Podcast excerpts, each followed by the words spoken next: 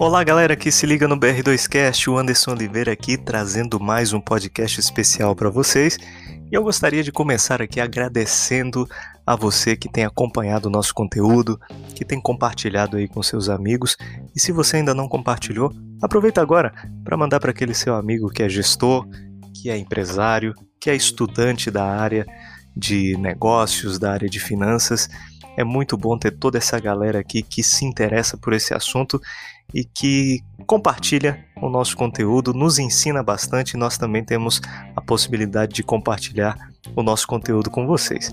É um grande prazer e hoje nós vamos falar a respeito de um tema bastante interessante. Vamos falar sobre as âncoras que nos seguram. Será que existe alguma âncora que segura você? A gente vai contextualizar aqui para você poder entender. Veja só, imagina que aí na cidade onde você mora existe um poço de gasolina praticando um preço médio na gasolina de R$ 4,50. Beleza? Muito bem. Imagina que nessa mesma cidade você anda mais um pouquinho com seu carro e se depara com outro posto oferecendo o mesmo combustível a R$ 4,39. E agora? O que, que você faz? Qual é a decisão que você toma? Bom, com certeza, assim como eu, você tem a sensação de estar diante de uma oportunidade né? uma vez que você vai pagar menos para encher o tanque do seu carro. Esse comportamento está associado a uma lógica financeira muito óbvia, a lógica de sempre querermos pagar menos por bens e serviços. Isso é bastante óbvio, né? Mas além disso, estamos diante de um fenômeno psicológico, sabe? Que pode nos levar a tomar decisões melhores, ou às vezes nem tanto. Nós estamos falando aqui do viés do julgamento denominado ajustamento e ancoragem, como ele foi denominado lá na década de 70 pelos seus dois teóricos autores, e um deles, inclusive, o famoso Daniel Kahneman. Esse viés ele ocorre quando as pessoas assumem um valor de referência para poderem julgar suas escolhas. Entendeu? Bom, se você ainda não entendeu, a gente vai exemplificar melhor. O ajustamento ele acontece na medida em que novos valores eles vão surgindo e se relacionam com o valor originalmente assumido como âncora. Veja, no caso do nosso exemplo da gasolina, o valor de 4,50 ele assume a posição de uma âncora inicial, uma vez que ele foi o valor primário que você conheceu. Todos os demais preços que se apresentam a partir dele serão utilizados para ajustar a decisão de se está pagando caro ou barato pelo combustível. É preciso considerar que nem sempre as âncoras elas são coerentes ou a, o ajustamento feito é suficiente. Os brasileiros eles se esbaldam em compras quando viajam para Miami, lotando os grandes outlets da cidade, gastando tudo que podem em roupas, acessórios e bugigangas diversas que consideram super baratos. Aos olhos dos moradores locais, esses, perdão pela palavra, mas esses idiotas que pagam caro por produtos que poderiam ser facilmente comprados bem mais baratos em lugares que só os nativos conhecem. Lá estão eles com outras âncoras de preços e ajustamento que os colocam em um patamar de superioridade, entre aspas, né? decisória.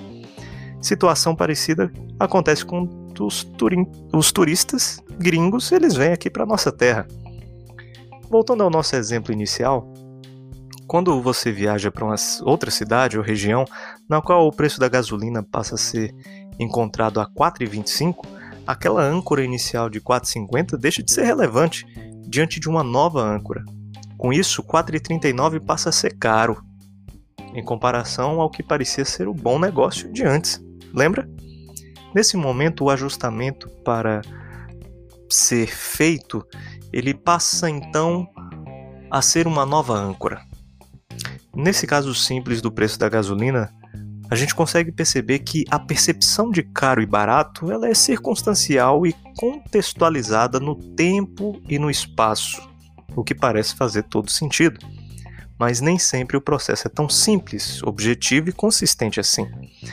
Veja, Teller e Sunstein, de 2008, Eles destacam que o viés relacionado à ancoragem ocorre porque os ajustamentos são tipicamente insuficientes e partem muitas vezes de âncoras irrelevantes, que podem influenciar o pensamento e as decisões das pessoas. Um exemplo disso acontece com frequência no mercado de ações. Os preços das ações eles oscilam conforme a influência de um conjunto diverso de variáveis. Né? Essas variáveis, por sua vez, elas passam a ter maior ou menor significância para explicar o comportamento dos preços mediante o contexto real do mercado ou como a companhia de fato se apresenta. Nem todos têm acesso a esse contexto ou conseguem identificar e interpretar a mudança nas variáveis que explicam o preço que está ali. Com isso, as âncoras utilizadas para julgar os preços assumem lugar, sendo somente elas próprias a base para a interpretação do que está caro ou barato, levando em conta o viés dos dois autores. Em outubro de 2010, só para você entender um pouquinho disso que a gente está falando, as ações da afinada OGX Petróleo chegaram a superar os 23 reais. Quem tivesse visto esse topo histórico de preço e assumisse esse valor como âncora, julgaria o preço de 15 reais em 2011 uma pechincha e talvez comprasse a ação. Quem, por sua vez, visse esse segundo preço como âncora, julgaria o preço de 1,98 em abril de 2013 uma, uma e talvez enchesse o carrinho de compras. A verdade é que as ações seguiriam caindo e deixando atônitos e sem nada quem seguiu essas âncoras de preço e que não eram relevantes ou ajustamentos inadequados. Isso porque as bases que justificavam os preços não permaneceram as mesmas desde o momento em que as âncoras foram assumidas. Nesse contexto atual, o preço das ações no mercado financeiro, o preço de produtos nos mercados em geral, a cotação do dólar, do petróleo e de tantas outras commodities estão sendo fortemente impactados pelo contexto da pandemia. Se tais preços estão caros ou baratos não é a questão mais relevante mas se os fundamentos que explicam esses preços eles são sólidos e seguros. Quanto antes ou se foram deslocados para outro patamar. A questão que deve nortear as decisões de agora não deve ser meras âncoras de preço do passado que podem não fazer mais qualquer sentido, mas sim se ainda faz sentido alocar qualquer quantia de recursos em produtos, serviços, aplicações financeiras ou qualquer outro elemento que esteja provocando a tirar as tão valiosas unidades monetárias que estão aí no seu bolso agora. Veja lá o que você vai fazer e que referências você vai utilizar, tá? Para tomar suas decisões. E cuidado com as âncoras e os ajustamentos inadequados que você pode fazer. Bom, no mais, esperamos que você tome boas decisões aí de alocação dos seus recursos. Ainda existem diversas oportunidades valiosas disponíveis em mercado.